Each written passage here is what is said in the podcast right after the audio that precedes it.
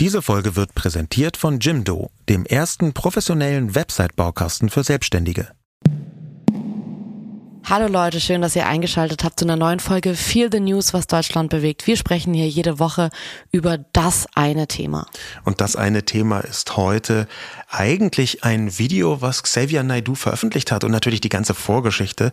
Deswegen ist der Titel unserer Folge auch ein wenig Augenzwinkern. What the fuck happened to Xavier Naidu? Das ist natürlich eine Verbeugung vor diesem riesen Erfolgspodcast von Studio Bummens. What the fuck happened to Ken Jebsen? Denn so ein bisschen, ein paar Parallelen gibt's auf jeden Fall. Ja, wir wollen heute über dieses Video sprechen, vor allem auch, weil es uns so ein bisschen zum Nachdenken angeregt hat und vielleicht ähm, diese große Überlegung aufmachen könnte. Hat Xavier Naidoo den Beweis dafür erbracht, dass es einen Rückweg aus Verschwörungstheorien gibt? Wir hören erst mal rein, was eigentlich genau passiert ist. Einer der erfolgreichsten deutschen Musiker, Xavier Naidoo, gehörte über viele Jahre zu den wichtigsten Figuren der deutschen Verschwörungstheorie-Szene. Er tauchte auf Reichsbürgerversammlungen auf, er sang in seinen Liedern von antisemitischen Rothschild-Verschwörungstheorien. Er sprang schließlich sogar auf die sehr abseitige, nachweislich falsche QAnon-Erzählung auf, dass die Eliten angeblich Kinderblut trinken würden und deshalb Hunderttausende Kinder seit vielen Jahren gefangen hielten. Immer wieder verbreitete er über seine Social-Media-Kanäle Verschwörungstheorien. Immer tiefer rutschte er ab, obwohl sich viele um ihn bemühten. Aber jetzt hat Xavier Naidoo ein dreiminütiges Video aufgenommen und veröffentlicht. Darin bricht er mit der Szene, gesteht viele Fehler ein und bittet sogar um Verzeihung. Ich war von Verschwörungserzählungen geblendet und habe sie nicht genug hinterfragt. Habe mich zum Teil instrumentalisieren lassen. Bei der Wahrheitssuche war ich wie in einer Blase und habe mich manchmal vom Bezug zur Realität entfernt. Das habe ich leider jetzt erst erkannt. Ich habe Dinge gesagt und getan, die ich heute bereue. Werbung. Hallo Leute, ich würde gerne mit euch über Bookbeat sprechen. Bookbeat ist ein Streamingdienst für Hörbücher und ihr könnt da einfach eure liebsten Bücher vorgelesen bekommen. Zuletzt habe ich das mit Bonnie Garmes, eine Frage der Chemie gemacht. Ein Buch, von dem ich die Serie gesehen habe und dann ganz viele gesagt haben, ey, das Buch ist so viel besser, du musst dieses Buch auf jeden Fall noch lesen. Es ist ein relativ dickes Buch und ich habe nicht die Zeit gefunden, das im Alltag zu lesen und dafür ist Bookbeat perfekt. Mit Bookbeat könnt ihr A, die Geschwindigkeit ein bisschen erhöhen, das heißt, euch wird ein bisschen schneller vorgelesen, als ihr vielleicht selber lesen würdet und und wenn ihr eine harte Nacht hattet, könnt ihr die Geschwindigkeit auch ein bisschen reduzieren. Außerdem hat Bookbeat so praktische Gadgets wie einen Schlaftimer. Das heißt, ihr legt euch abends ins Bett, hört vielleicht noch einige Seiten eurer liebsten Bücher und macht diesen Schlaftimer an, um eben keine Minute zu verpassen, falls ihr einschlaft. Außerdem könnt ihr bei Bookbeat Bücher und SprecherInnen bewerten und andere Rezensionen lesen. Wie funktioniert Bookbeat? Das ist ein Streaming-Modell. Ihr zahlt also 9,99 Euro im Monat, für StudentInnen sogar nur 4,99 Euro im Monat und könnt dann eure liebsten Hörbücher hören. Dieses Hörbuchabo kann jederzeit gekündigt oder pausiert werden. Für einen kleinen Aufpreis kann der Account mit bis zu vier weiteren Profilen im Familienaccount geteilt werden. Das finde ich besonders toll. Außerdem habe ich einen Code für alle ZuhörerInnen. Mit dem könnt ihr Bookbeat 60 Tage kostenlos testen.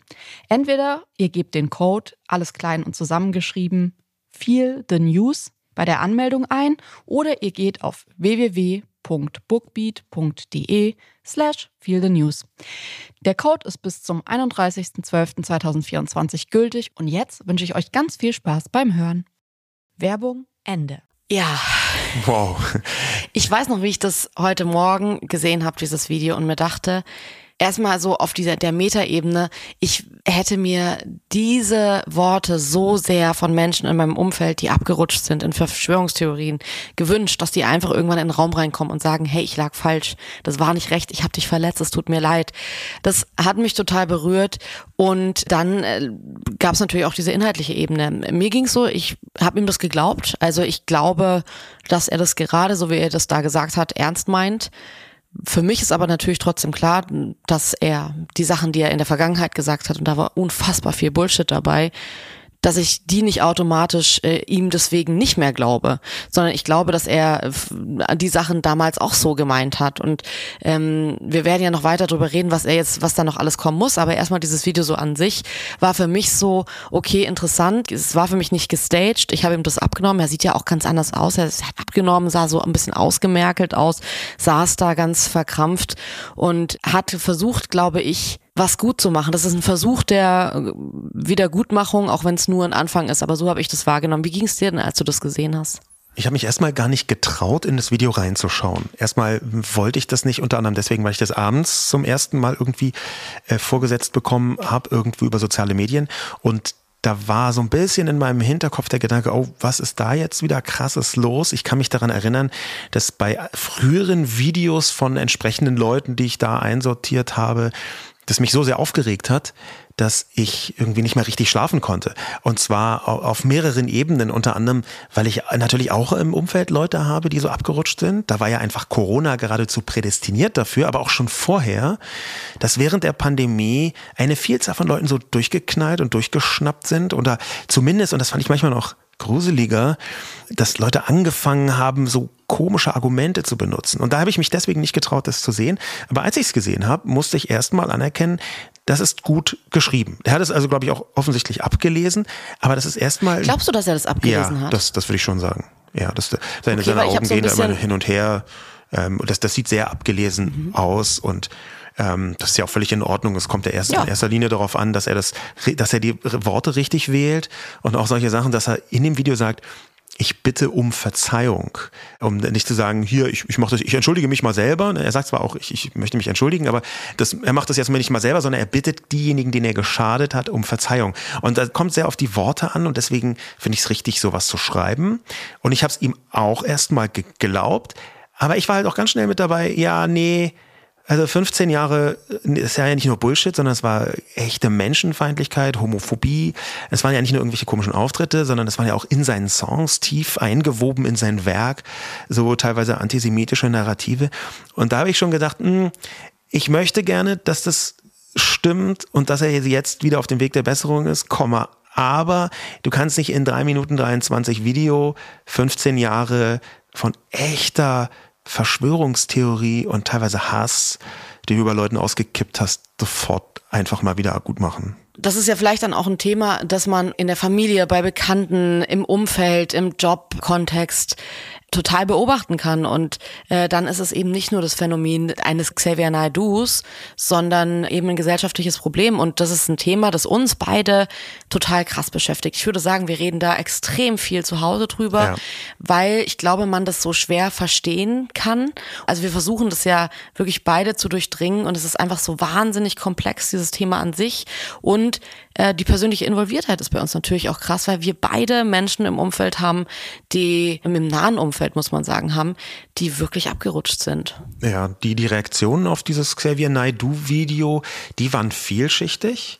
Das, was ich mit am schwierigsten fand, man kann dem das glauben oder nicht, das ist eine Dimension. Eine andere Dimension ist natürlich, dass auch Leute gesagt haben, ja, jetzt hier so einmal so ein kurzes Video, das macht doch nicht alles wieder gut, äh, was du da an Hass ausgekippt hast.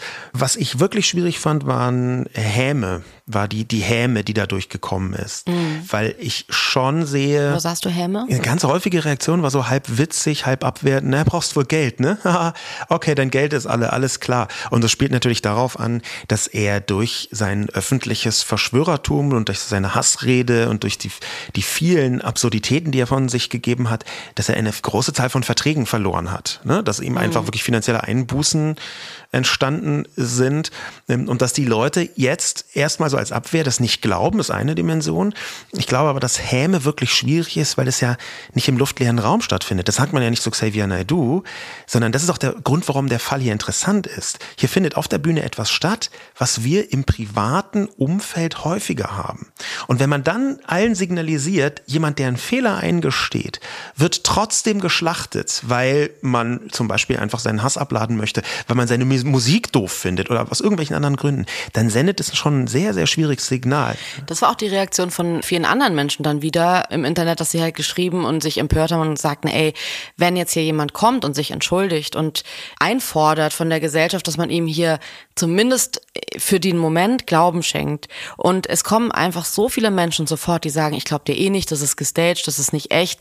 Ja, und was willst du jetzt von uns? Du brauchst uns nur Geld. Dann ist da natürlich, also verstehe ich auch diesen Moment, dass man sich aufregt und sagt, ey, ähm, die deutsche Fehlerkultur und dieses, dass sofort Menschen da sind. Da finde ich gut, dass da auch ein paar Leute aufgestanden sind und gesagt haben, ist es nicht grundsätzlich gut, wenn es einen Menschen, der in der Öffentlichkeit stattfindet, der so falsch lag über viele Jahre, wenn der das zumindest so weit einsieht, dass er gerade anfängt, einen Weg zu gehen, der ja interessant werden könnte, auch in Zukunft. Nicht mehr und nicht weniger. Wir haben dazu äh, aber auch eine Freundin von uns gefragt, und zwar Mascha, die Influencerin ist. Ich wollte voll gern von Mascha wissen, wie sie das Video wahrnimmt, weil Mascha für mich so die Königin der Inszenierung ist. Die kriegt es einfach extrem gut hin, wenn sie ein Statement hat, wenn sie was zu sagen hat, das so zu verpacken, dass ihr viele Menschen zuhören und sich auch darüber bewusst zu sein. Da ist da ist was los, also da ist eine Hörerschaft. Und lass uns mal reinhören in die Sprachnachricht, die sie mir gesendet hat. Ganz ehrlich, wenn ich dieses Video sehe, dann denke ich doch, das kann doch nicht echt sein, das muss doch ein Deepfake sein. Was insbesondere deswegen auch so absurd ist, weil ich das bei seinen Verschwörungsvideos nicht einmal gedacht habe. Da habe ich einfach nur gedacht, okay, jetzt haben wir schon wieder einen verloren. Aber als er dann dieses Video gepostet hat, dachte ich so, nee, das ist doch nicht echt. Ich muss das wirklich überprüfen, ob das nicht irgendwie, ja, tatsächlich ein Deepfake ist. Aber wer weiß, vielleicht haben auch einfach die Ex-Menschen von ihm Besitz ergriffen. Man weiß es nicht. Ja, ein total interessanter Aspekt, weil Mascha hier auf mehreren Ebenen auch mit Humor arbeitet. Ich habe jetzt bei den Gesprächen, die ich hatte, gemerkt, manchmal ist auch Humor wirklich die einzige Zuflucht, die man noch hat in diesem Kontext. Und sie macht das auf einer Metaebene. Dieses ganze Repertoire von eigentlich so ein bisschen VerschwörungstheoretikerInnen äh, so mitnimmt in unsere, in diese Sprache jetzt rein und so ein bisschen eigentlich das, was die Menschen sonst sagen würden über so, wenn man ihnen Fakten schickt, dass sie sagt, das ist doch nicht echt, das ist, muss doch ein Deepfake sein und so. Da sind doch die Echsenmenschen für verantwortlich. Ja, lustiger Meta-Kommentar. Ja, genau. Das fand ich auch total witzig, auch wenn man, glaube ich, hier so ein bisschen den Humor von Mascha trotzdem nochmal erklären muss, weil es einfach ein super ernstes Thema am Ende trotzdem ist. Aber ich fand auch diese Beobachtung interessant, dass sie sagt, ich habe ihm das bei den anderen Videos nicht nicht geglaubt. Und hier bei dem ist es jetzt schon so, dass sie das hinterfragt. Und ich glaube auch, dass es eine natürliche Reaktion auf 15 Jahre komplett andere Inhalte ist. Weil traurigerweise muss man ja sagen, und lange Zeit, finde ich, hat man sich auch dagegen gewehrt. Viele Leute haben gesagt, er meint es nicht so. Der war doch nur zufällig auf eine Demo mit Reichsbürgern. Das wusste der doch gar nicht, dass da auch irgendwie Neonazis und NPD-Chefs dabei waren. Was man, ich, was ich alles für Verteidigung für Xavier Nadu die letzten 15 Jahre gehört habe. Und da jetzt mal zu sagen, nee, jetzt sind wir wir uns alle eigentlich schon ziemlich lange einig, in welcher, auf welcher Seite der steht. Und da ändert jetzt ein Video nichts dran. Das eine Video sorgt für mich sogar eher, oder für Mascha in dem Fall eher dazu, das zu hinterfragen und zu denken, oh, da könnte sich gerade jemand inszenieren. Das finde ich interessant, weil das natürlich schon so ein bisschen so eine Zero Tolerance ist in der Aufnahme, nachdem ein Mensch so lange so viel Müll erzählt hat. Sascha, was mich interessieren würde, ist, lass uns mal ein bisschen drüber sprechen und wegkommen von diesem Xavier-Beispiel, weil ich finde, da ist jetzt auch wirklich ein Video, wir können da noch mehr später auch in der Theorie und in der, wie löst man sowas, auch wie geht man damit um, drüber sprechen. Aber ich würde gerne eigentlich hin zu dem, was du gerade schon so ein bisschen angesprochen hast, und zwar, dass es ein Thema ist, das uns alle leider auch nochmal auf einer privaten Ebene ja. betrifft und uns ja auch, dich ja auch. Genau. Ich habe im direkten Umfeld einen äh, Freund, von dem ich sagen würde, dass er in die Verschwörungstheorie gekippt ist irgendwann. Interessanterweise würde er sagen, dass ich ähm, auf der völlig falschen Linie bin. Und dieses Konträre, das hat auch leider dazu geführt, dass ich am Anfang, als man vielleicht noch hätte irgendwie so ein bisschen diskutieren können, echt ziemlich krasse Fehler gemacht habe, so im direkten Umgang. Das, was wir eben bei Xavier Nadu schon angesprochen haben, nämlich, dass das auf einer Bühne stattfindet und dass deswegen diese Reaktion, die man da hat, auch ein Signal sendet, die hätte ja damit zu tun, dass niemand sich zum Beispiel gerne demütigen lässt. Und schon gar nicht in so einem Bereich. Und das, was ich bei diesem Freund von mir gemacht habe, war am Anfang schon sehr harsh zu sagen, das ist doch kompletter Erfolg. Das glaubst du wirklich? Du bist jetzt nicht so bescheuert, das zu glauben. Du erzählst mir jetzt nicht wirklich, dass du dir dieses mhm. oder jenes Mittel irgendwie sonst wohin spritzt. Und da war ich so fassungslos, dass ich mich aus heutiger Perspektive falsch verhalten habe. Ich war auch verärgert. Ich war so, so traurig. Und ich habe das aber in eine Form von Wut und Herabwürdigung umgewandelt. Und das war natürlich total falsch, weil man dann Leute auch darin bestärkt. Ich finde aber, also ich habe da ein Verständnis für, weil ich weiß, wie du funktionierst. Und in deiner Welt würde ich jetzt sagen, du funktionierst einfach total über Fakten und Argumente und Wissen.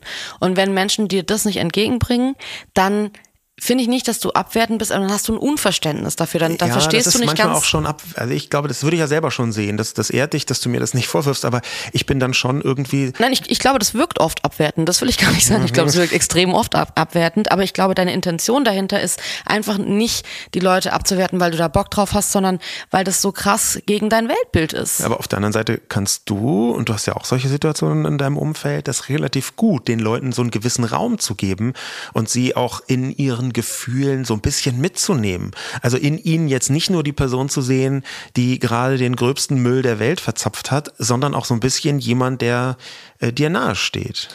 Ähm, ja, ich glaube, ich weiß nicht, ob mir das so viel besser gelingt. Ich finde schon auch, dass ich extrem oft aggressiv bin, wenn es um dieses Thema geht. Und ich weiß nicht, also so einen richtigen Weg haben wir da ja auch nicht gefunden. Wir sind ja immer noch in verfahrenen Situationen, so in unserem Privatleben, wo man jetzt nicht sagt, toll, dass wir da irgendwie so Gutes gelöst haben.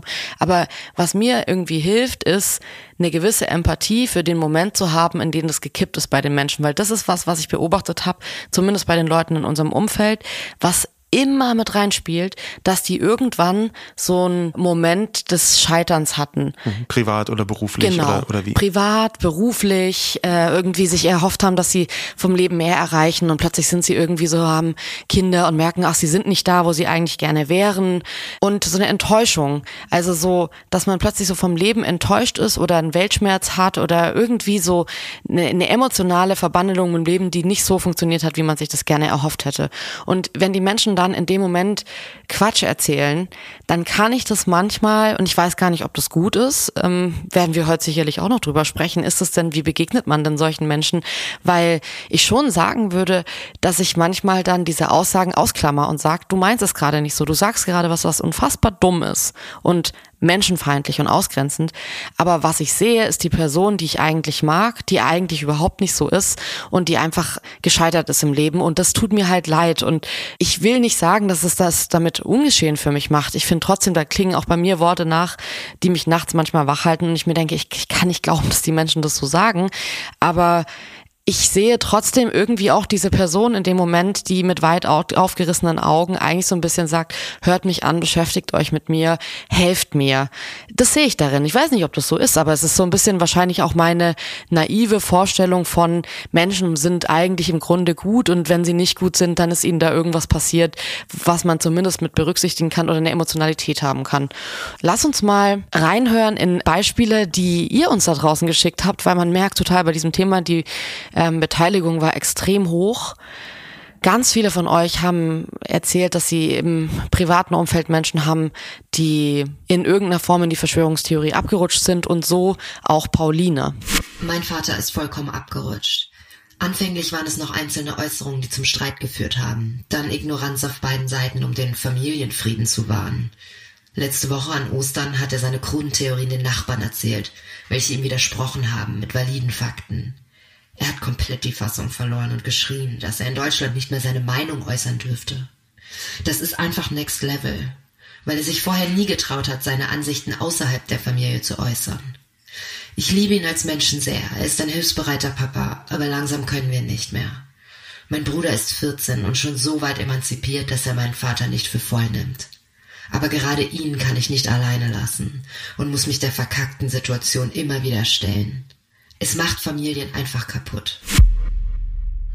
Was man hier bei Pauline besonders merkt, ist ja nicht nur die Belastung in der Familie, sondern auch, dass in dem Moment, wo Öffentlichkeit dazu kommt, dass sich dann eine neue Dimension ergibt. Also es gibt so einen Familienkreis, da ist das schon schwierig, aber in dem Moment, wo die Nachbarn dazu kommen, wird es wirklich heikel. Und das konnte man ja auch bei Xavier Nadu sehr gut sehen. In dem Moment, wo er da seine Überzeugungen auf die Bühne gebracht hat und wo er das dann im Netz veröffentlicht hat und das vor, vor der ganzen Welt stattgefunden hat, da ist das nochmal auf andere Weise eskaliert. Ich fand es auch interessant, dass Xavier Nadu sich in diesem Statement auch nochmal so bei Familie und Freunden entschuldigt hat. Weil da hat man ja auch gesehen, da ist ein Schaden und den sieht man bei Paulina auch richtig krass, diesen Schaden in der Familie. Dass man sagt, man hält es so schwer aus. Ich meine, bei Pauline kommt jetzt ja sogar noch diese besondere Situation mit dem kleinen Bruder dazu. Das finde ich tatsächlich, wenn Kinder dabei sind, kleine Kinder, oh, Kinder von Menschen, die Scheiße labern, das tut mir immer so unfassbar leid. Das ist für mich schon so kurz vor so psychischer Gewalt, wenn Leute, und es ist ja eigentlich so, es sind halt Unwahrheiten, die sie da erzählen, aber ich finde es so schlimm, zu, mir so vorzustellen, dass diese Kinder so am Esstisch zu Hause oder jetzt hier so bei einem 14-Jährigen, der gerade so politisch wird, der gerade sich seine Meinung bildet oder ein Gefühl für die Welt bekommen soll, dann hat er einen Vater zu Hause, der, ich meine, sie hat ja gesagt, er ist gestanden und er ist emanzipiert und trotzdem glaube ich, dass es so scheiße sein kann, wenn Kinder so krass instrumentalisiert werden für so die Gedanken, die die Eltern haben. Bei mir war es tatsächlich ein bisschen in homöopathischen Dosen, möchte ich beinahe sagen, auch so. Mein Vater war Verschwörungstheoretiker bis zu einem bestimmten Punkt. Also er hat an bestimmte Verschwörungen einfach geglaubt und hat mir das zu einem Zeitpunkt gesagt. An was für Verschwörungen so? Er hat mir zum Beispiel irgendwann gesagt, dass natürlich die Mondlandung gefaked war. Mhm. Das war noch vor dem Internet, da gab es einfach vielleicht auch noch nicht so reichhaltige Quellen und seine Hauptquelle war über lange Jahre auch äh, Videotext.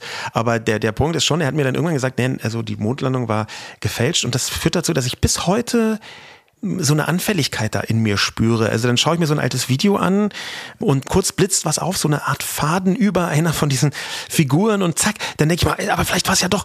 Ähm, und Ach krass, okay, du hast also einen ja. Restzweifel. Ich habe definitiv einen Restzweifel. Also es geht einfach um diese emotionale Beziehung, dass es dann vom Vater kommt und genau. deswegen, man will ja eigentlich, dass die Leute nicht falsch liegen. Richtig. Und da ist auch ein ganz wesentliches Element von dieser Xavier Naidoo Story mit dabei. Vorbilder, an denen man sich orientiert. Und das sind natürlich irgendwann die Eltern. Aber für andere Leute eben auch jemand wie Xavier Naidoo, ne, der eine Art, für manche Menschen ist der eine Art singender Philosoph gewesen, christlicher Anhauchung vielleicht aber schon, dass die einen Einfluss auf einen haben und zwar einen bleibenden Einfluss. Da ist also ein Schaden entstanden. Mhm. Und den bei meinem Vater, den kann ich ein bisschen abstrahieren. Der ist da so ein, wie du sagst, sehr schön sagst, Rest Selbstzweifel, aber den kann ich versuchen wegzurationalisieren. Vielleicht auch einer der Gründe, warum ich mich da so intensiv beschäftige. Aber das bleibt schon, das bleibt schon im Kopf. Das kriegt man schon ganz, ganz schwer wieder weg, dass man zumindest am Anfang so denkt, huch, nee, das könnte ja. Mhm. Ich würde gerne noch eine zweite Nachricht reinhören, weil ich wirklich viel bekommen habe und was man, weil man so gut in diesen Beispielen sieht, dass es am Ende um mehr als nur Xavier Nadu geht, ähm, nämlich um ganz viele Schicksale von Menschen, die nicht ein und nicht auswissen und die wirklich verzweifelt sind. Und äh, so ist es auch bei diesem Hörer. Ich ertrage Unterhaltung mit meiner Mutter nicht mehr. Es geht mir zu sehr an die Substanz. Es fängt an bei Reptiloiden, welche die Welt beherrschen. Dann glaubt sie daran, dass man Trump die Wahl geklaut hat wie auch immer das passiert sein soll. Corona ist natürlich nur eine Erfindung von Bill Gates, der ein Menschenhasser ist und uns ausrotten will, weil wir zu viele Menschen sind. Leider muss sie bei jedem Gespräch in einem Nebensatz ihre Theorien einbinden. Und nun kann ich nicht mehr, außer den Kontakt abzubrechen. Sie ist einfach total verbittert und hasst alles und jeden. Alle wollen ihr etwas Böses. Deswegen ist sie nun seit zwei Jahren in Serbien, in unserem Ferienhaus. Dort ist es einsam, nur wenige Menschen leben in der Region. Tagsüber ist sie mit den Tieren beschäftigt und abends mit Facebook. Dort wird sie ständig zugemüllt mit diesem Shit. Du darfst es gerne posten, ich weiß nämlich nicht mehr weiter. Mich belastet es sehr. Ja, was ich an der Nachricht ähm, so krass finde, ist zum einen ähm, dieses Element, dass die Mutter ja schon jetzt in der völligen Einsamkeit lebt, also dass er sich völlig abgekapselt hat von seiner Mutter und trotzdem ist es so, dass er jetzt seit so langer Zeit schon auf den Therapieplatz wartet, weil das natürlich keine Situation ist. Ich meine, so diese Bindung, die Beziehung zu Menschen, die man liebt, wo man ja auch ein Stück weit ein emotionales Recht drauf hat, wenn man wenn man sonst keine Uneinigkeiten hat, wie schlimm ist es, wenn dann an so einem Thema eine menschliche Beziehung kaputt geht, die für einen selbst und fürs eigene Wohlbefinden ja total wichtig ist. Und ich könnte mir auch gut vorstellen, dass es für die Mutter, also ich meine, ich bin selbst Mutter, also dass man den Kontakt zu seinem Sohn verliert oder zu seinem Kind verliert, weil da so Unwägbarkeiten da sind, das stelle ich mir auf beiden Seiten so schmerzhaft vor. Und trotzdem ist es ja, und das ist halt die Frage, ist es ihre Entscheidung? Und dann sitzt sie da den ganzen Tag und nachts ist sie auf Facebook. Sie könnte das ja auch nicht sein. Und da finde ich nämlich schon dieses Element, das mir oft auffällt bei Menschen, die in Verschwörungstheorien abgerutscht sind, dass sie eben gerne schon auch missionarisch unterwegs sind und die anderen Menschen von ihren äh, Theorien überzeugen wollen. Weil man könnte ja auch sagen, und das haben ja einige von euch da draußen geschrieben, dass sie so ein bisschen Embargo haben, was bestimmte Themen in der Familie angeht. Und man weiß, okay, die Person ist jetzt irgendwie Querdenkerin oder Querdenker, aber man spricht es halt in dem Moment nicht an, weil man weiß, okay, man kann das Thema umschiffen. Aber was ist, wenn die Menschen die ganze Zeit kommen und sagen, hier, übrigens, ich wollte noch kurz was dazu sagen. Ja, das ist auch mein Erlebnis gewesen, häufiger, auch mein Empfinden, dass mit diesem Gefühl, ich habe da was entdeckt, das ist ganz äh, spannend und wichtig, das hilft mir, die Welt klarer zu sehen, dass diese neue Form von vermeintlicher Klarheit weiter mhm. transportieren wollen an andere. Endlich aufgewacht zu sein, ja, wake up, äh, Sheeple, äh, so die, diese Schlafschafe. Ähm, und natürlich möchte man das weitergeben und speziell an Leute, die man liebt. Und dann kommen solche Situationen, wo zwei Leute sich gegenseitig versuchen zu überreden mit aller Macht und dadurch wird es natürlich nur umso verfahrener. Und dann fängt man an, sich gegenseitig zu beleidigen und das ist dann nun wirklich die Garantie, dass man gar keinen Dialog mehr hinbekommt. Ey, bevor es jetzt, man merkt auch so, wir sind beide so emotionally ja, involved in diesem. Thema. Ähm, das ist einfach auch ein super schwieriges Thema, wenn man da, wenn man da viel drüber nachdenkt und so denkt, ach man, was könnte ich anders machen? Trotzdem finde ich, ist da auch ein, wirklich ein Joke-Level bei, das nicht zu unterschätzen ist. Ja. Weil, was mir wichtig ist, es gibt wirklich, es gibt ja äh, antisemitische rassistische, homophobe, frauenfeindliche Theorien, die immer irgendwie einherschwingen mit diesen Theorien. Und das finde ich das Gefährliche daran. Und deswegen konnte ich mich persönlich irgendwie auch nie mit irgendeiner Form von Verschwörungstheorie identifizieren, auch wenn man mal irgendwie so ähm, als Jugendlich im Internet nach irgendwas sucht, wenn man denkt, boah, so ein Bandending oder so. Es gibt so eine Line von einem Rapper, Use You, der sagt, was soll das für eine Verschwörungstheorie sein, wenn Idiot wie du die weiß? Und da ist aber natürlich auch so ein bisschen dieser Wunsch dahinter, den hatte ich auch als Jugendliche, vielleicht entdecke ich, bin ich da was ganz Großem auf der Spur. Ja.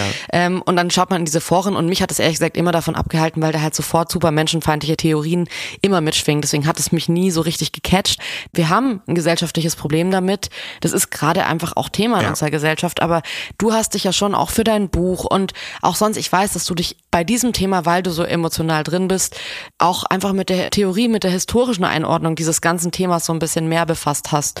Und ich würde voll gerne jetzt wegkommen, mal so ein bisschen von ja unseren persönlichen Geschichten und den Emotionen zu diesem Thema hin zu dem Verstehen, was da eigentlich passiert, weil genau. ich glaube, dass da ganz viel passiert und deswegen ist dieses Thema auch so unheimlich interessant, dass Xavier Naidu hier aufmacht oder indirekt aufmacht, weil man, glaube ich, da was rausziehen kann für sich persönlich auch und deswegen wäre meine erste Frage, wie passiert es überhaupt? Also wie rutscht man überhaupt ab es gibt eine ganze Reihe verschiedener Theorien, warum Verschwörungstheorien äh, so groß geworden sind. Das Internet hat damit zu tun, die sozialen Medien haben damit zu tun. Aber wenn man so ein bisschen die Sozialpsychologie sich anschaut, was passiert in diesen Köpfen, dann scheint es tatsächlich so zu sein, dass deine Vermutung, dass das mit Lebenskrisen zu tun hat, was so ein bisschen durchklang, dass das ein ganz wichtiger Faktor ist. Ähm, es gibt im März 2017 im Journal of Experimental Social Psychology äh, eine Studie, nach der, ich versuche die mal so ein bisschen zusammenzufassen, Verschwörungstheoretiker eigentlich einsam sind. Es ist denn so, dass sie eine Art Sinnsuche betreiben, um ihrer Einsamkeit Herr zu werden.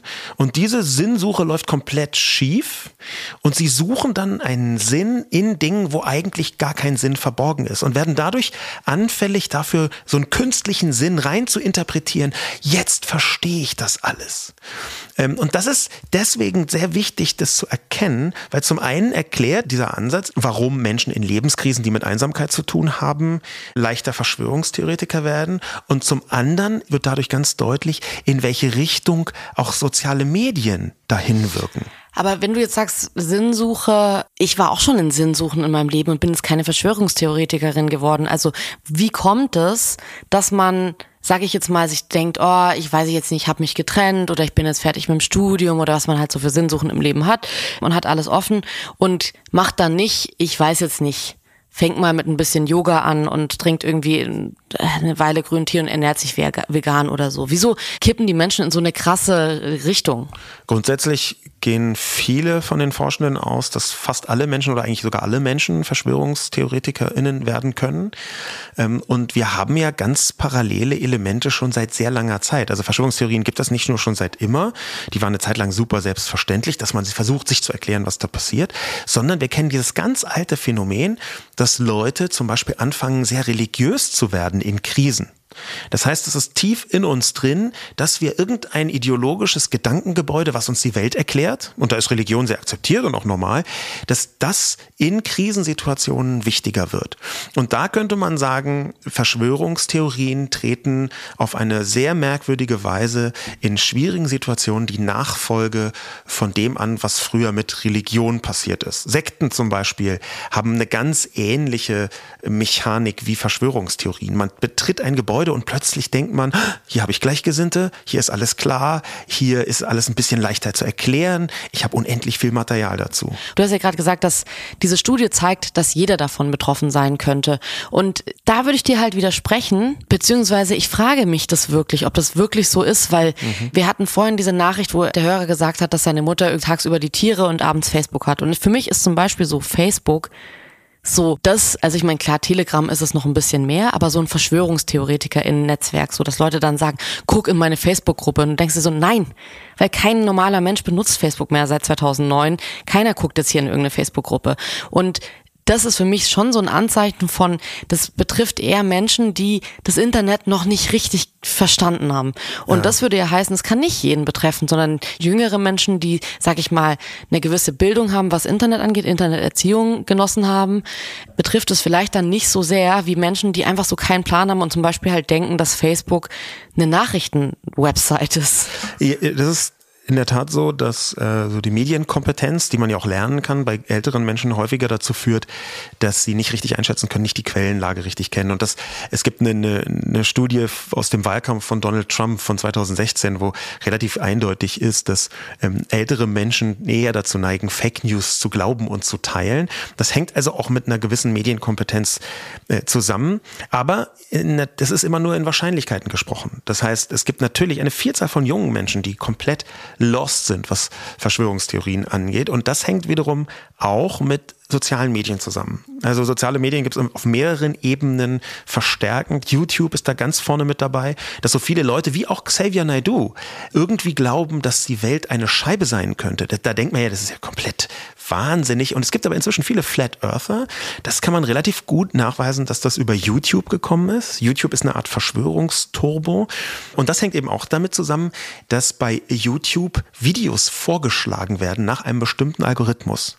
Und hier passiert etwas was total Spannendes. Wir wissen das, weil ein Programmierer von diesem Empfehlungsalgorithmus von YouTube, ein Mann namens Guillaume Chaslot, der hat die Empfehlungssoftware mitgeschrieben und der ist dann ausgestiegen bei YouTube und hat so ein bisschen Einblick gegeben, was da passiert.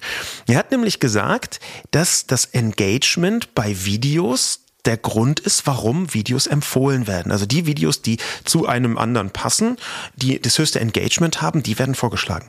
In dem Moment aber, wo jemand in die Verschwörungstheorie kippt, passiert etwas ganz Spannendes. Die Leute fangen an, unter den Videos zu kommentieren, um Gleichgesinnte zu finden.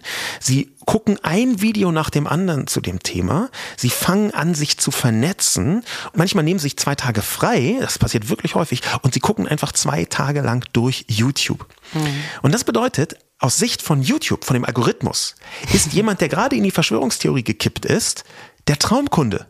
Weil der halt ein super Engagement hat. Der gibt oh richtig Gott. Kohle, der gibt richtig ja. Geld, der gibt richtig Aufmerksamkeit, der kommentiert, der guckt Videos, der vernetzt sich mit anderen, der macht neue Abos. Und deswegen schaut YouTube, welche Videos führen dazu, dass welche Menschen mit welchen Interessen am ehesten in die Verschwörungstheorie kippen. Das weiß die Software natürlich nicht, aber sie verhält sich so. Und das ist einer der Gründe, warum YouTube eine Art, äh, Zainab Tufekci, ganz bekannte Tech-Soziologin aus den Vereinigten Staaten, hat das Radikalisierungsmaschine genannt. Das ist einer der Gründe, warum YouTube genauso funktioniert. Und was dann natürlich auch greift, weil ich meine, wir sind dann irgendwie nach zwei Tagen Turbo YouTube Binge-Watching ist, und das ist mir total in Erinnerung geblieben, weil ich das im Alltag inzwischen super krass bei mir selbst merke, und zwar der berühmt-berüchtigter IKEA-Effekt. Ja. Der IKEA-Effekt bedeutet, Leute, die bei IKEA einkaufen, kaufen sich ein Möbelstück und müssen das zu Hause dann noch aufbauen und haben aber durch diesen Prozess des Aufbauens, durch diese Erarbeitung des Möbelstücks, dass sie es nicht nur von ihrem Geld gekauft haben und über Mühen nach Hause getragen haben, sondern auch noch selbst zusammengebaut haben. Diesen Effekt, diesen IKEA-Effekt, dass man das eine, eine besondere Beziehung zu diesem Möbelstück oder was auch immer aufbaut, was man sich dann bei IKEA kauft, weil man ja selbst was dafür gemacht hat. Man hat da Effort reingesteckt. Und ich finde das total interessant, weil mir das oft so geht, dieses Selbstgemachte. Ich habe da auch irgendwie so ein Spleen mit, dass ich manchmal so denke, es bedeutet mir mehr, wenn der Kuchen, wenn ich einen selbstgemachten Kuchen verschenke und so. Und dass die Leute das und wenn man da so ein bisschen drauf achtet, auf die Demos, wie die Leute sich ausdrücken, nämlich dieses lest doch selbst nach, schaut doch mal selbst eure Quellen und du denkst dir so, hä, wieso ist es jetzt gerade so, wieso sagst du mir nicht, was du denkst? Und sie grenzen sich ja fast ab und sagen so ein bisschen, ich habe mir das erarbeitet. Ich habe hier ja. zwei Tage ja. vor YouTube gesessen und mir dieses äh, Möbelstück, das am Ende dann irgendwie eine krude Verschwörungstheorie ist. Du hast jetzt beschrieben, wie die Leute da hineinfinden und warum sie das selber recherchieren und deswegen für total wichtig und wertvoll halten und sich selber auch so ein bisschen als, äh, als Forschende begreifen und ganz tief in diesem Gedankengebäude stecken und warum sie dann so lange dabei bleiben. Und Xavier Nadu ist ja irgendwie äh, über 15 Jahre mit dabei. Das hat sich langsam aufgebaut und ist über 15 Jahre mit dabei geblieben. Da gibt es eine kognitive Verzerrung, also etwas, was tief ins Gehirn eingebrannt ist als Mechanismus, der das leider verstärkt. Äh, diese kognitive Verzerrung ist die sogenannte Sunk Cost Fallacy also die versunkene Kostenfalle.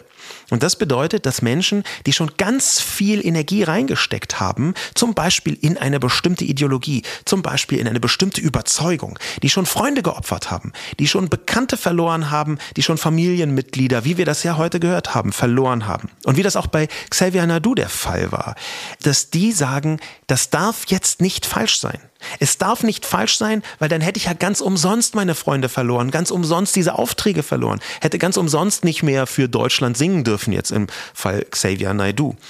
Und weil das nicht so sein darf, ist diese Sunk Cost Fallacy eben, dass sie noch die kleinste Chance nehmen und sagen, das muss doch so sein.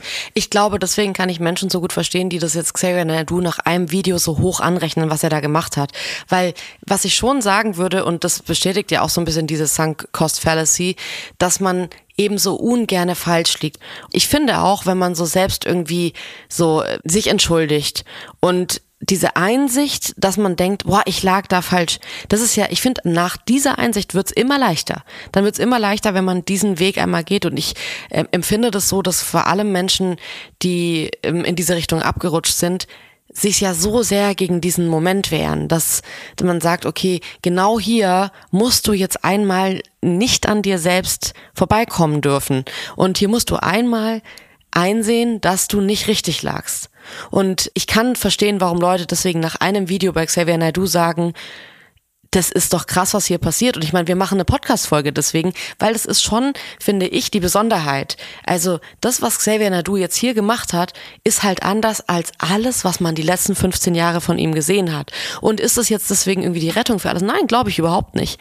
Aber es ist so eine Kehrtwende. Ja die auch echt viel bedeutet für ihn, weil also er kriegt jetzt gerade noch keine Liebe von den Menschen, die auf der anderen Seite sind und in der Querdenker Verschwörungstheoretikerinnen Szene wird es ja wahrscheinlich so irgendwie das Worst Case Szenario sein. Auf jeden Fall und vielleicht ist genau dieses, dass jemand hier eine Kehrtwende hinbekommen hat, der Moment, wo wir so ein bisschen den Ausblick wagen können und versuchen können, so ein paar Lösungsansätze rauszufinden. Also was ich jetzt hier für mich mitnehme, ist so ein bisschen dieses Verständnis für wie funktioniert das überhaupt? Wie rutscht man ab, dass es halt eigentlich jeden treffen kann, wenn diese äußeren Einflüsse stimmen und das oft auch durch Einsamkeit kommt? Ja, dass die sozialen Medien eine sehr zentrale Rolle spielen, auch die Mechanismen von sozialen Medien und dass letztlich natürlich auch das Gehirn, das ist jetzt völlig unüberraschend, aber dass das Gehirn schon sehr gebaut ist dafür, dass man Verschwörungstheorien glauben kann. Also, dass Erklärungen dir angeboten werden, die alles leichter machen und die alles ein bisschen leichter bewältigbar machen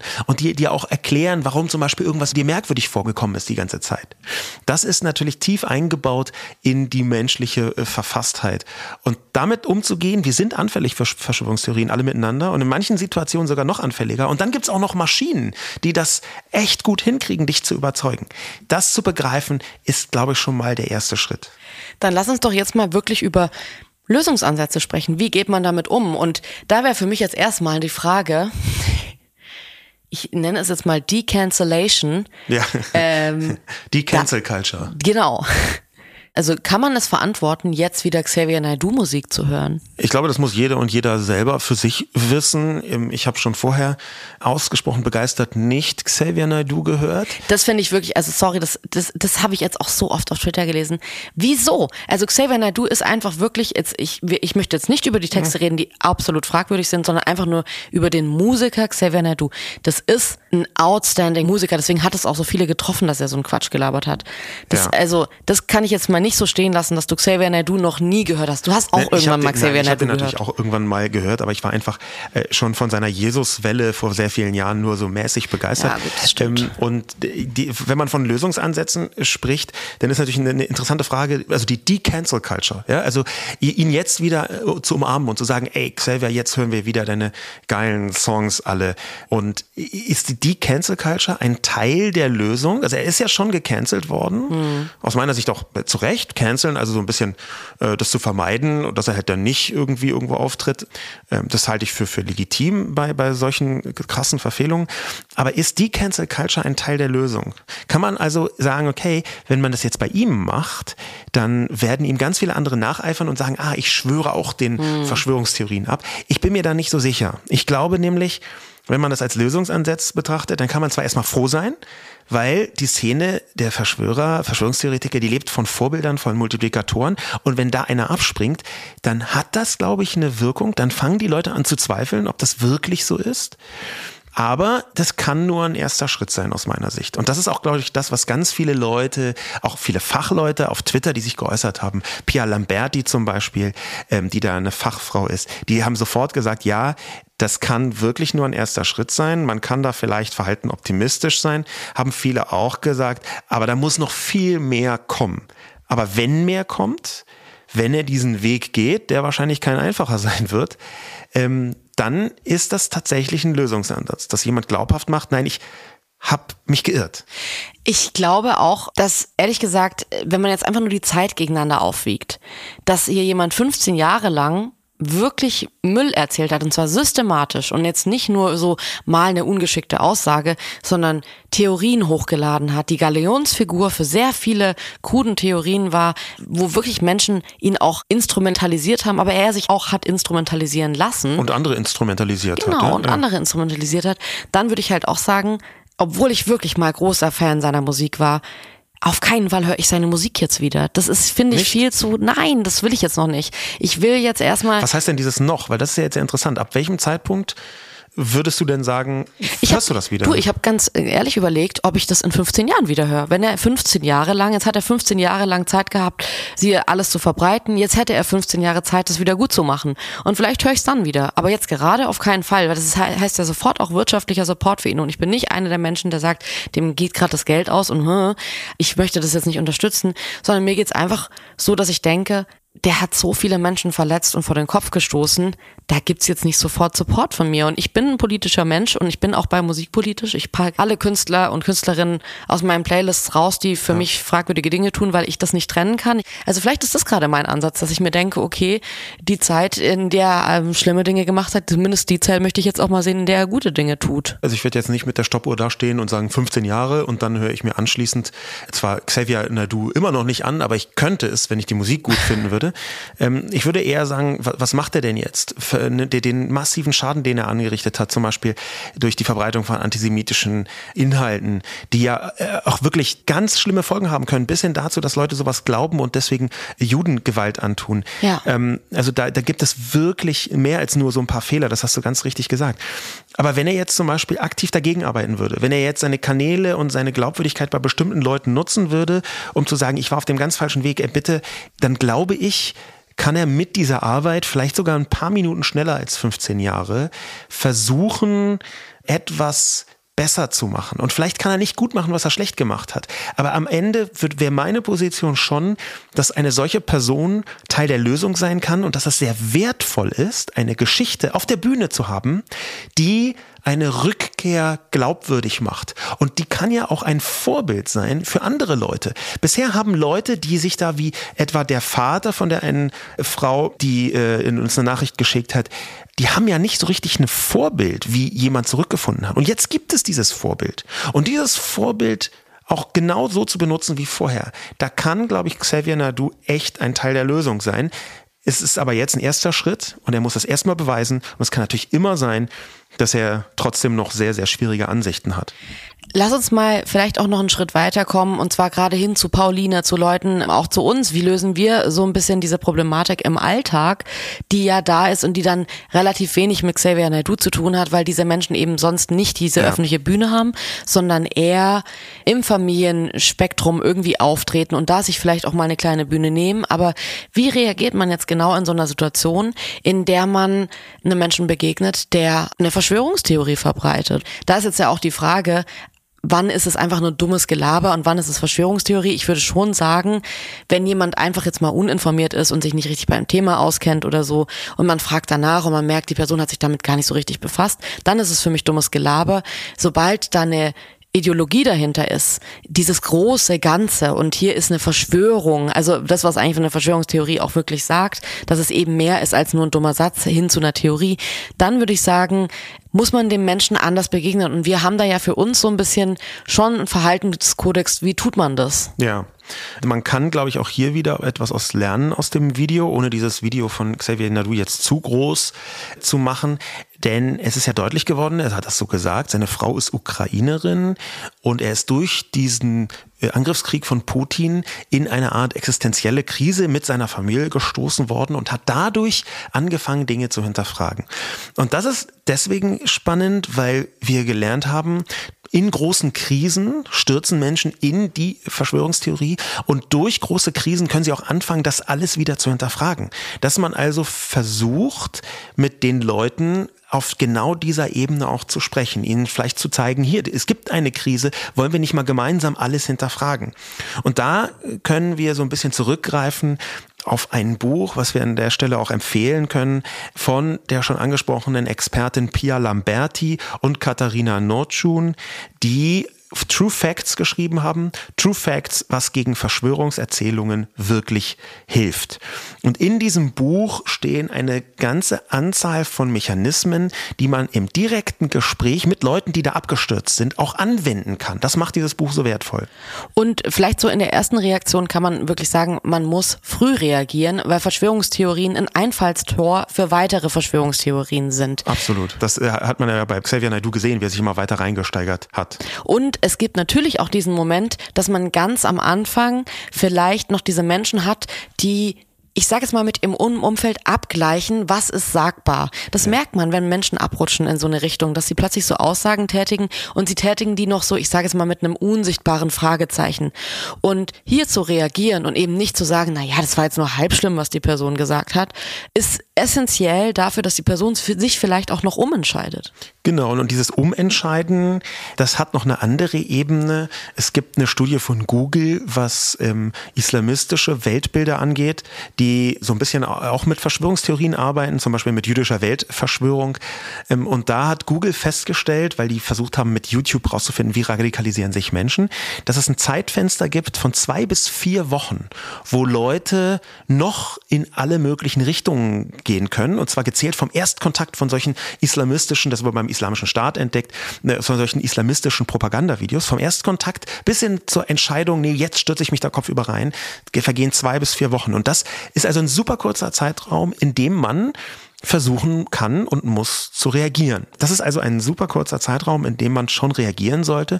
Und zwar auch so, dass man mit einem freundlichen Widerspruch reingeht. Das ist immer besser als gar nichts zu sagen aber gleichzeitig muss man auch andere Dinge mit berücksichtigen. Auf jeden Fall ist es wichtig, eben ähm, in diese Gesprächsatmosphäre mit einer persönlichen Wertschätzung und Vertrauen reinzugehen und danach auch das Wording auszurichten. Also eigentlich, das, was du anfangs so ein bisschen gesagt hast, wie du reagiert hast, das ist tatsächlich falsch. Also so diese Häme, dieses Überlegenheitsgefühl äh, demonstrieren, das bringt halt nichts, weil es halt, auch wenn es wahrscheinlich einem selbst gut tut für die Verarbeitung, bringt es bei den Menschen, bei denen es ja ankommen soll, nicht wirklich was, weil sie sich halt nicht gewertschätzt fühlen, weil sie sich nicht nicht in einem Safe Space dann befinden. Deswegen ist es wichtig, wenn die Menschen so ihre Theorie ausbreiten, zu sagen, das überzeugt mich nicht so richtig. Also eine Floskel, ja. äh, wo man ja auch sagen könnte, sag mal, bist du komplett bescheuert oder ey, das ist einfach falsch, was du hier sagst, aber das impliziert ja immer so ein bisschen, ich weiß, was richtig ist und de deins ist nicht richtig. Und zu sagen, das überzeugt mich nicht so richtig, ist halt leichter für die Menschen, diese Brücke zu bauen, weil wir wollen ja die ganze Zeit diese Brücke bauen, über die die Menschen leichter gehen und sagen, ich lag falsch. Genau. Wir haben die Erkenntnis aus dem Buch True Facts, die eigentlich auch auf der Hand liegt, aber das ist sehr, sehr wichtig, dass man sich das nochmal vergegenwärtigt, dass das möglichst keine Gruppensituation sein soll.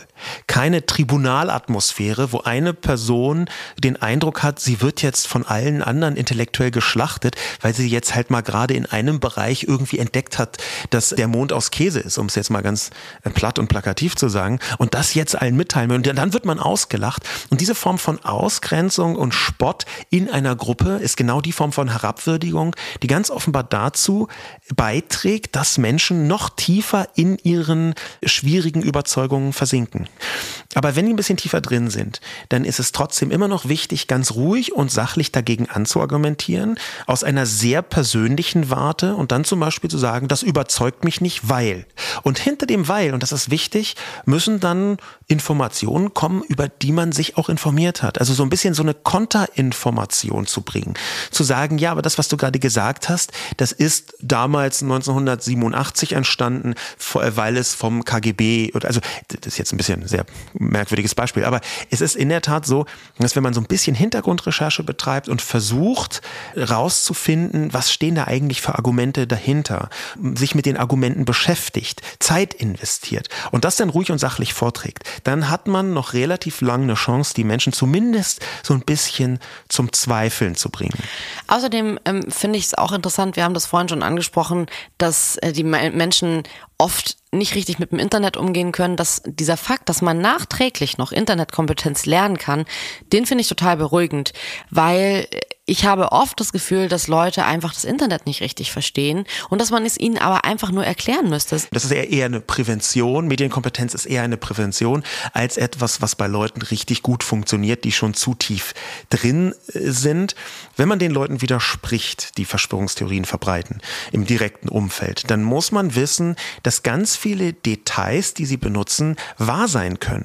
Viele Verschwörungstheorien arbeiten mit Teilwahrheiten und manchmal tatsächlich mit sehr überraschenden Teilwahrheiten. Die werden dann ausgeschmückt, die werden dann weiter ausgedehnt, auch in völlig äh, falscher und unzulässiger Weise. Aber wenn man dann sowas hört, dass tatsächlich schon vor Corona es ein Planspiel gab, was zum Thema Pandemie mitfinanziert worden ist von Bill Gates. Und wenn man das aber dann nicht weiß, und es ist aber, ist aber tatsächlich nachweisbar so, mhm. dann denkt man, huch, könnte da vielleicht doch was dran sein. Und diese Form von überraschendem Zweifel, dem muss man natürlich in dem Moment begegnen und erstmal wissen, Verschwörungstheorien arbeiten mit Teilwahrheiten und deswegen muss ich mich relativ genau auskennen, wenn ich mit jemandem, der dazu Tag und Nacht auf YouTube recherchiert hat, wirklich diskutieren will.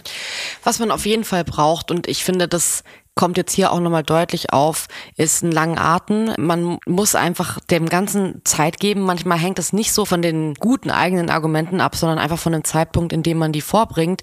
Und ich habe tiefe Empathie und tiefes Verständnis für alle Menschen, die sich da auch rausziehen und die sagen, ich kann das jetzt gerade nicht. Das ist jetzt seit Jahren bei uns in der Familie ein Thema und es geht jetzt gerade für mich nicht. Also ich finde auch das Bewältigung für sich selbst, nämlich da rauszukriegen, dass nicht nur die Menschen, die abgerutscht sind, mit Opfer sein können, sondern eben auch die Menschen, die eigentlich drumrum sind, die das alles miterleben müssen. Das finde ich schon wichtig hier nochmal zu sagen. Aber wenn wir jetzt auf unsere große These zurückkommen und sagen, okay, hat denn jetzt Xavier Naidoo den Beweis dafür erbracht, dass es einen Rückweg aus der Verschwörungstheorie gibt? Was würdest du da sagen? Da würde ich sagen, ja. Ähm, und das, äh, das hat er zunächst erbracht, dass das möglich ist. Der allergrößte Schritt ist das Eingeständnis, so lange falsch gelegen zu haben, so viele Menschen verletzt zu haben. Das ist aus meiner Sicht gerade im Fall Xavier Naidoo wegen dieser gigantischen Hebelwirkung auf der Bühne wirklich nicht das Einzige, was er tun kann. Das kann im Familienkreis vielleicht schon ausreichen, dass sich jemand entschuldigt und vielleicht dann so ein bisschen da wieder eine Nähe sucht und wieder herankommt. Aber im Fall Xavier Naidoo würde ich sagen, der hat den Beweis zwar erbracht, aber das ist erst am Anfang und wir müssen jetzt die nächsten Jahre genau beobachten, was tut er, was sagt er, was sagt er wie, um daraus zu, auch daraus lernen zu können. Meiner Ansicht nach hing das sehr stark zusammen, nicht nur mit der Extremsituation, sondern auch mit der Familie. Und das ist vielleicht so ein bisschen hm, nochmal in Verbindung mit der These zu sehen, dass Einsamkeit ein wichtiger Aspekt von Verschwörungstheorien sind Ja, ich habe gerade überlegt, ähm, ob er vielleicht gar nicht den Beweis dafür gebracht hat, sondern die Beweisführung gestartet hat, weil das, das ist, ist für mich noch so ein bisschen ein ja. Schritt davor. Das ist eine ähm, super Formulierung, ja. Weil er hat jetzt leider 15 Jahre eine Beweisführung in der komplett anderen Richtung gestartet und dafür haben wir gerade sehr, sehr viele Belege auf dem Tisch und Aufnahmen und Verhalten von ihm, dass so gar nicht klar geht, dass ich jetzt halt sagen würde, dieses Video ist, wenn auch ein Schritt mit großer Überwindung, ein Schritt hin zu einer anderen Erzählung über ihn, die er jetzt gestartet hat. Und jetzt würde ich gern für mich persönlich Beweise sammeln, dass er falsch lag 15 Jahre lang. Genau. Und das ist mehr, muss mehr sein als ein Video. Und ich glaube auch, dass Xavier Naidoo Massen begeistern kann und Massen mitreißen kann. Und ich würde mir so wünschen, dass er das in den nächsten Jahren, Jahrzehnten auf eine positive Weise macht und da eine Beweisführung startet, die vielleicht ihn wieder hin zu einem besseren Menschen bringt, als er so die letzten Jahrzehnte war. Ja. Leute, vielen Dank, dass ihr eingeschaltet habt bei dieser Feel the News Folge. Es war wieder sehr hitzig und emotional. Es ist einfach auch ein Thema, das habe ich auch in euren Nachrichten gemerkt, das euch total aufreibt und mitnimmt, ähm, was auch völlig verständlich ist. Ich bedanke mich, dass ihr uns zugehört habt und wünsche euch eine wunderschöne Woche. Wir hören uns nächste Woche am Donnerstag wieder und bis dahin bleibt gesund. Ihr könnt natürlich diesen Podcast abonnieren und bewerten. Wir freuen uns auch, wenn ihr euch einfach Menschen in eurem Umfeld sucht, den ihr unseren Podcast weiterempfehlt. Und ansonsten äh, geht am besten auf feelthenews.de. Da könnt ihr uns Sprachnachrichten senden und findet alles Wichtige zu diesem Podcast. Vielen Dank. Ciao. Diese Folge wurde präsentiert von Jimdo, dem ersten professionellen Website-Baukasten für Selbstständige. Feel the News ist eine Studio Bummens Produktion, produziert von Hanna Marahiel und Jon Hanschi. Ton und Schnitt Chris Kahles und Christian Pfeiffer.